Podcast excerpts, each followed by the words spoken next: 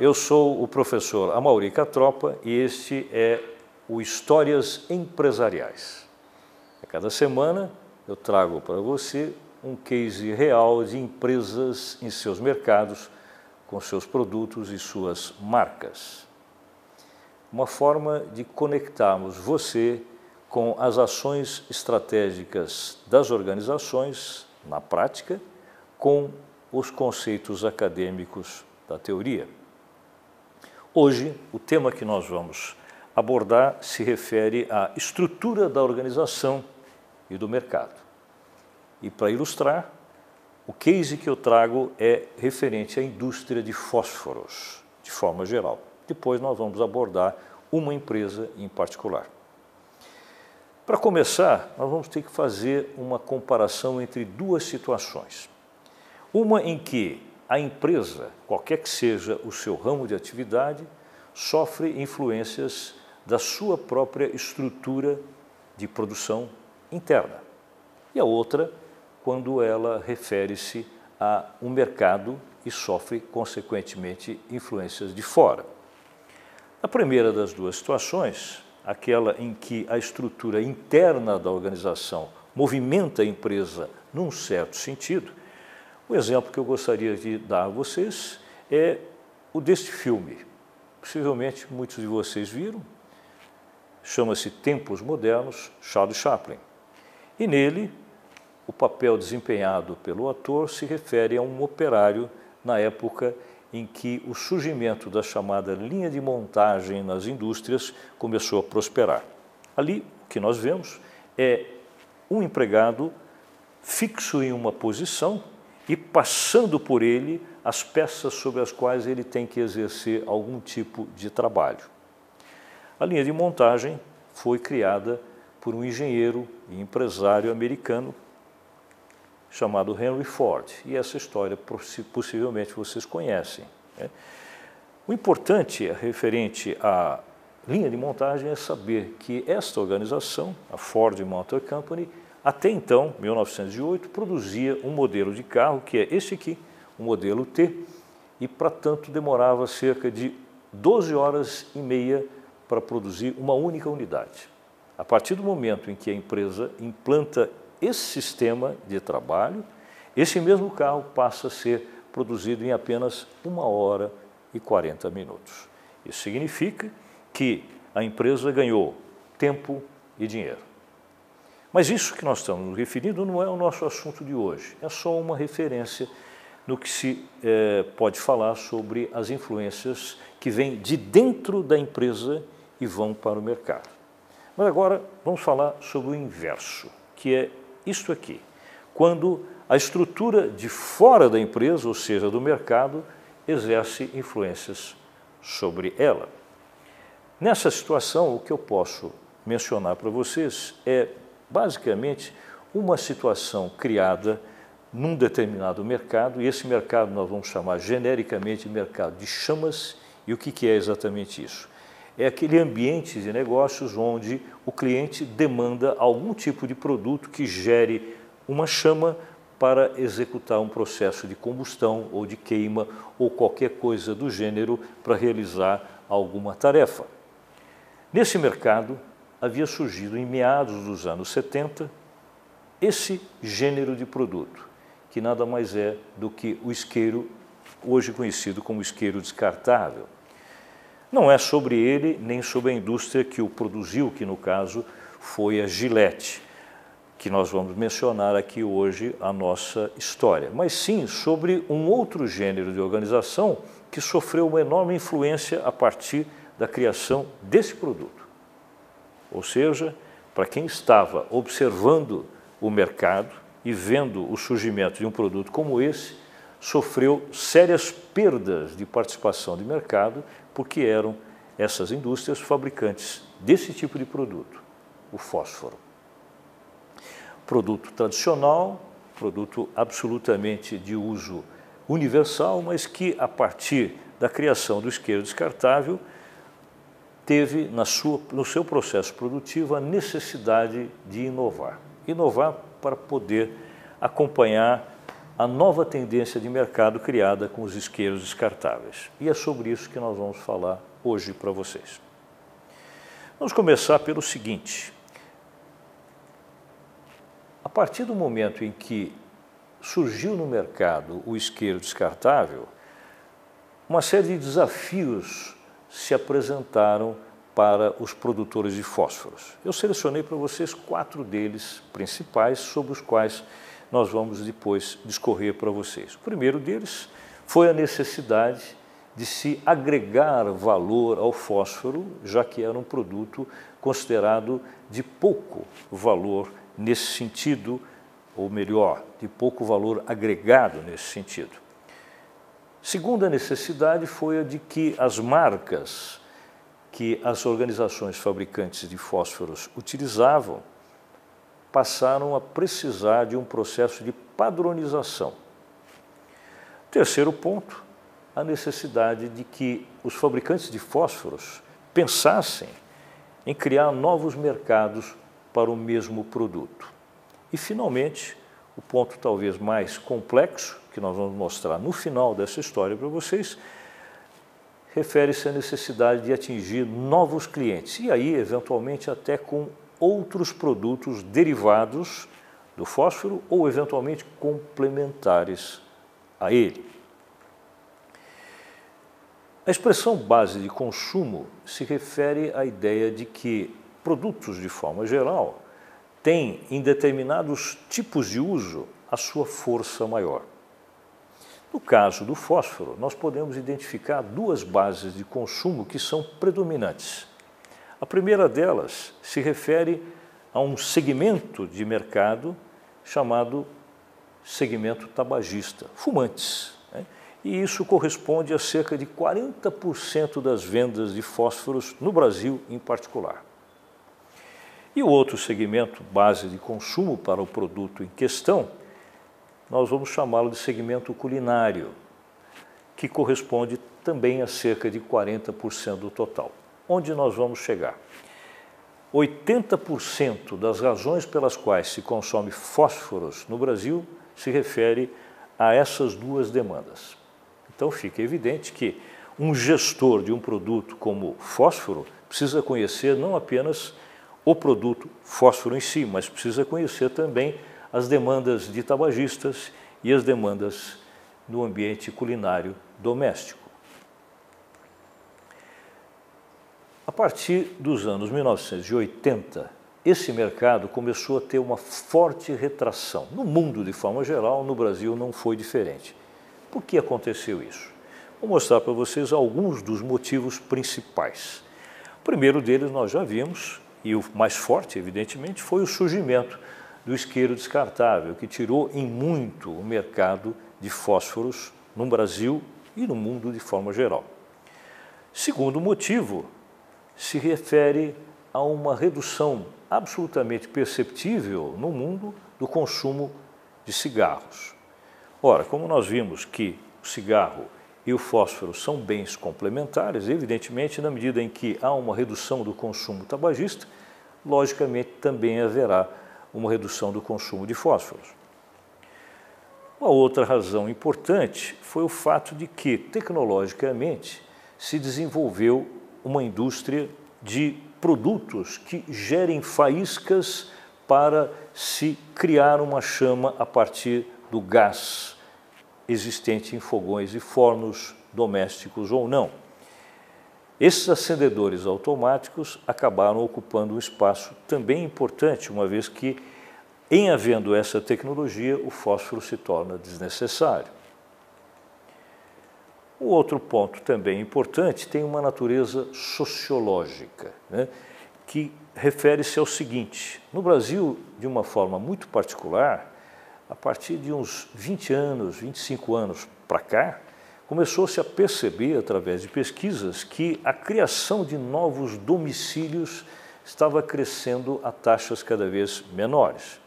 Isso significa o seguinte: pessoas tomavam decisões de sair da casa de suas famílias e montar a sua própria casa mais tardiamente, ou simplesmente não tomavam essa decisão. Ora, como uma das bases de consumo que nós nos referimos aqui com relação ao fósforo é a base de consumo culinária, e essa base de consumo se refere ao ambiente doméstico, quanto menos domicílios eu tiver, menos eu estarei podendo vender fósforos para eles. Um outro ponto importante que explica a redução desse consumo está relacionado ao fato de que cada vez mais, principalmente as mulheres, trabalham fora de casa e mulheres e homens trabalham e estudam em três turnos, no terceiro turno, melhor dizendo. Isso significa que a demanda por alimentação fora de casa se torna cada vez maior, consequentemente, reduzindo-se consumo de alimentos em casa e, portanto, a necessidade de geração de chamas para cozinhar em casa se torna menor. O mercado de fósforos perde com isso também.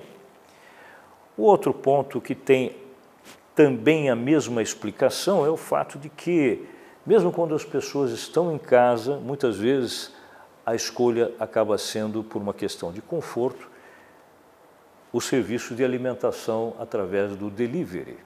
Isso quer dizer, nós pedimos pratos prontos e nem sequer os reaquecemos em casa, consumimos no momento que eles chegam. Significa que a demanda por chamas para geração de cozimento se torna desnecessária nesses casos.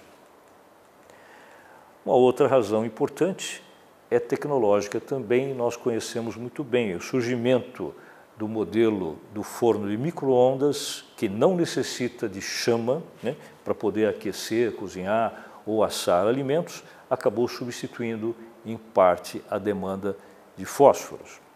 E, por fim, uma explicação de natureza socioeconômica que se refere à ideia de que, de anos para cá, se percebe que as famílias cada vez menos têm feito festas em casa, por razões principalmente econômicas e secundariamente sociais. Ora, em não havendo essas reuniões familiares, não se gera a demanda de produção de alimentos para esses eventos e, consequentemente, o mercado de chamas, do qual faz parte o fósforo, perde espaço. Uma coisa interessante que vale a pena mencionar com relação ao fósforo de forma particular é que a maneira como nós verbalizamos a solicitação do produto quando nós vamos a um ponto de venda em que não há autosserviço, lembrando que autosserviço é aquele típico de supermercados onde nós mesmos vamos às prateleiras, pegamos o produto, colocamos no carrinho e levamos ao caixa para pagamento. Por exemplo, numa padaria.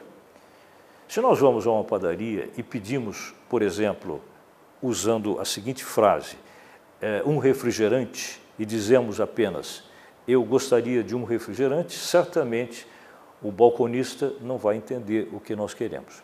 Ele vai nos perguntar que gênero de refrigerante, que sabor e que marca, porque é assim que se escolhe a grande maioria dos produtos quando se pede verbalmente. Mas no caso de fósforos, no ambiente brasileiro particularmente, isso não acontece.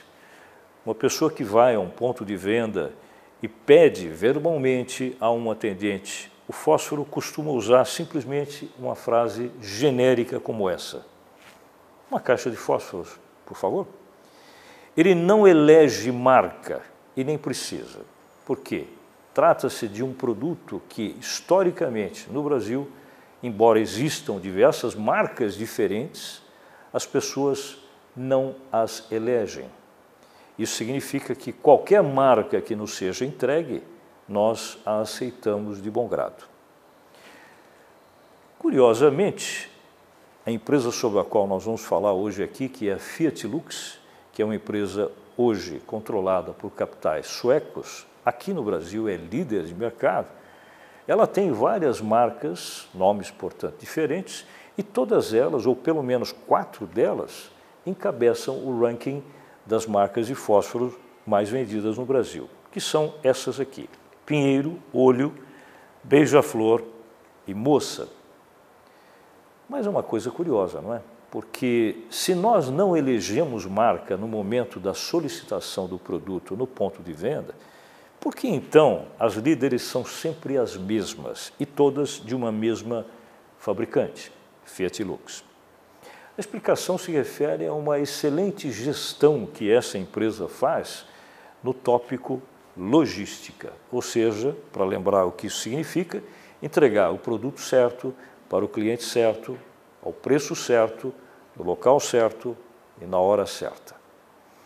Ao se fazer um bom processo de logística, o que acaba ocorrendo é que essas marcas da Fiat Lux normalmente nunca faltam no ponto de venda. Então, aquele atendente ali da padaria que nós mostramos, no momento em que ele recebe o seu pedido genérico de fósforos, ele possivelmente pega, sem sequer olhar, qualquer marca que exista ali atrás dele, vai entregar a você e a chance de ser uma dessas quatro é maior do que a oportunidade de ser marcas concorrentes, simplesmente porque a Fiat Lux as entrega em quantidade maior e nunca ou quase nunca deixa que elas faltem nos pontos de venda.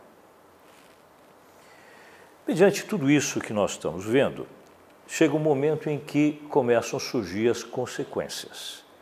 E as consequências são previsíveis, ou pelo menos foram previsíveis na época.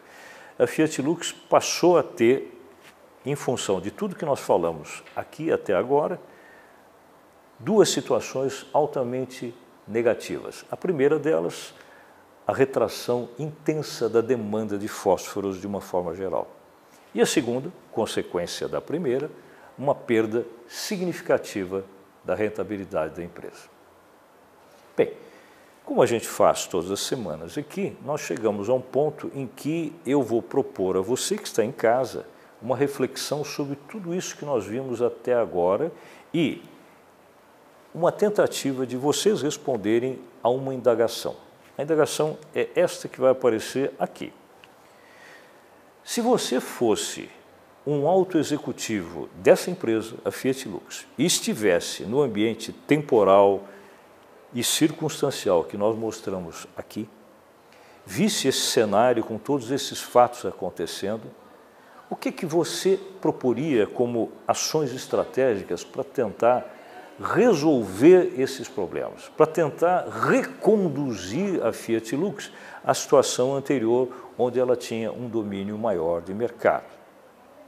Enquanto vocês em casa começam a refletir sobre o que fariam, eu trouxe aqui uma convidada com quem eu vou conversar agora, que vai fazer esse mesmo papel na nossa mesa de reuniões.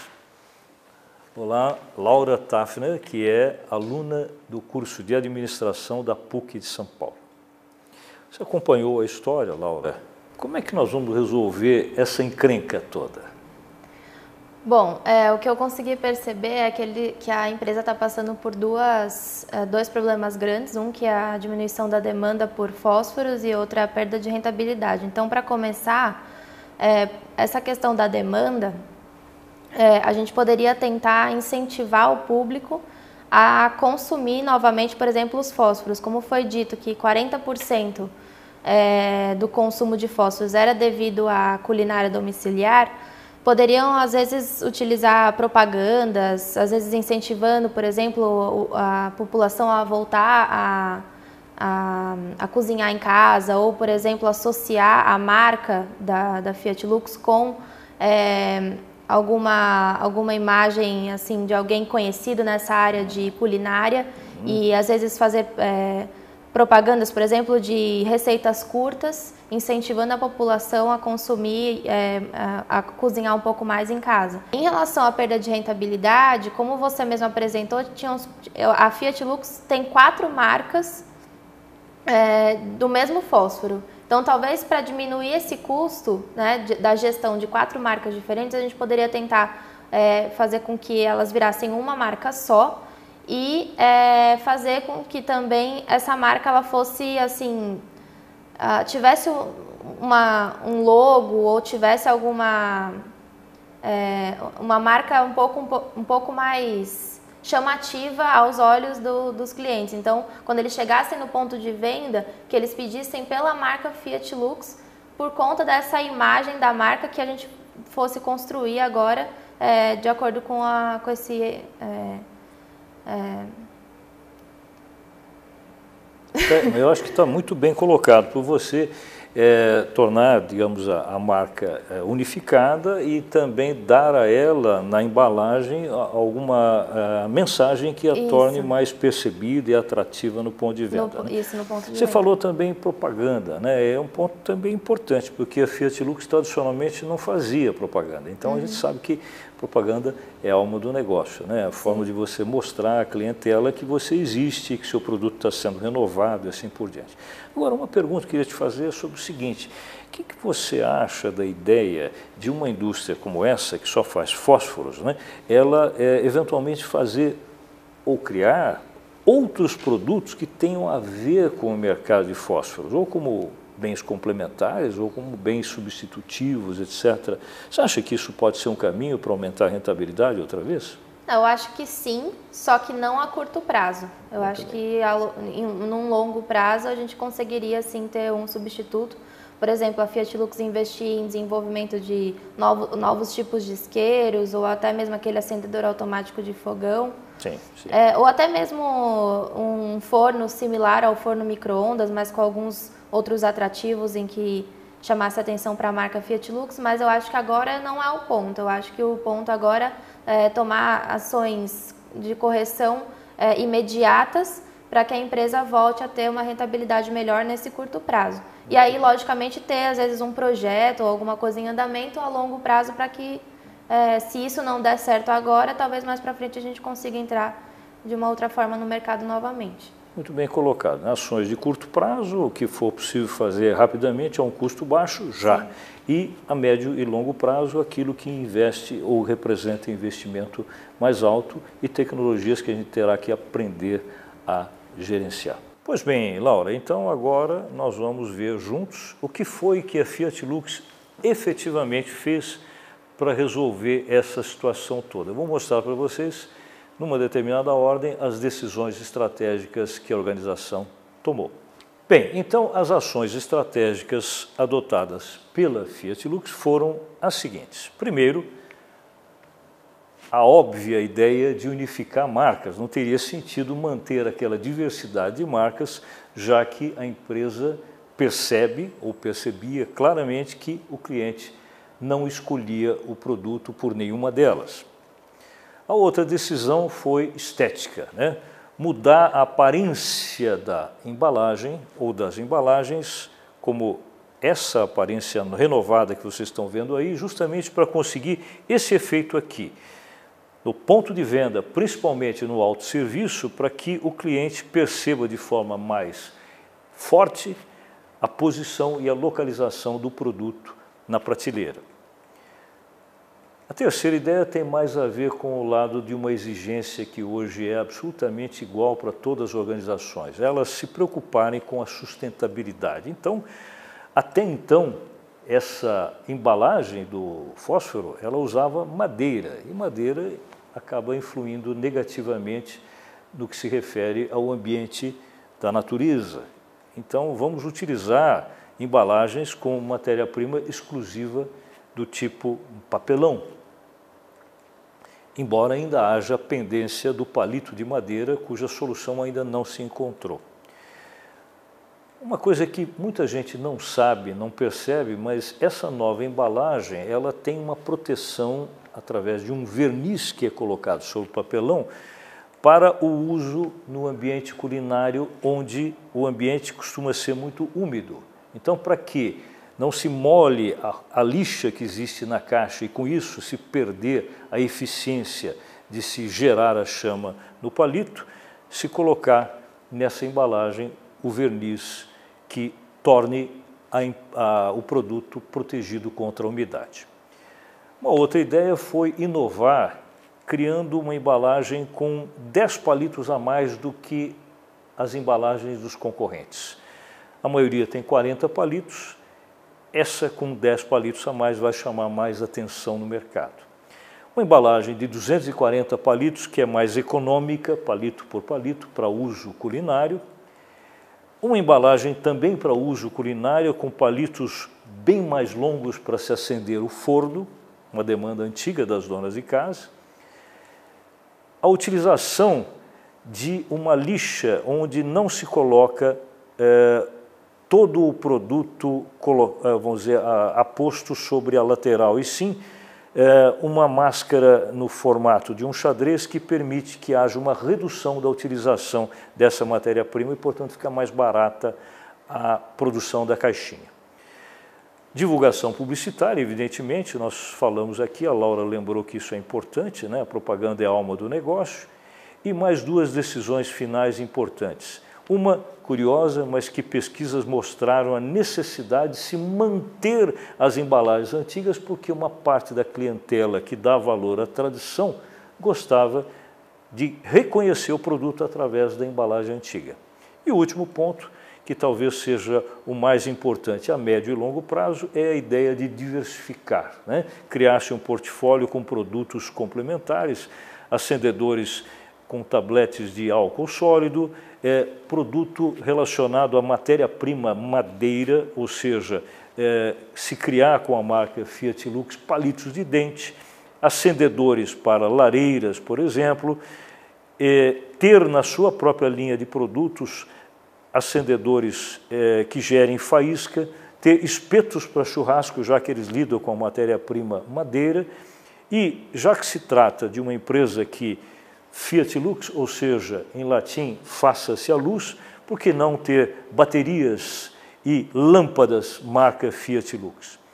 No final, a empresa arriscou um pouco mais, experimentando produzir é, barbeadores descartáveis e finalmente comprou a linha Cricket da Gillette, pensando já no futuro que pode ser amanhã.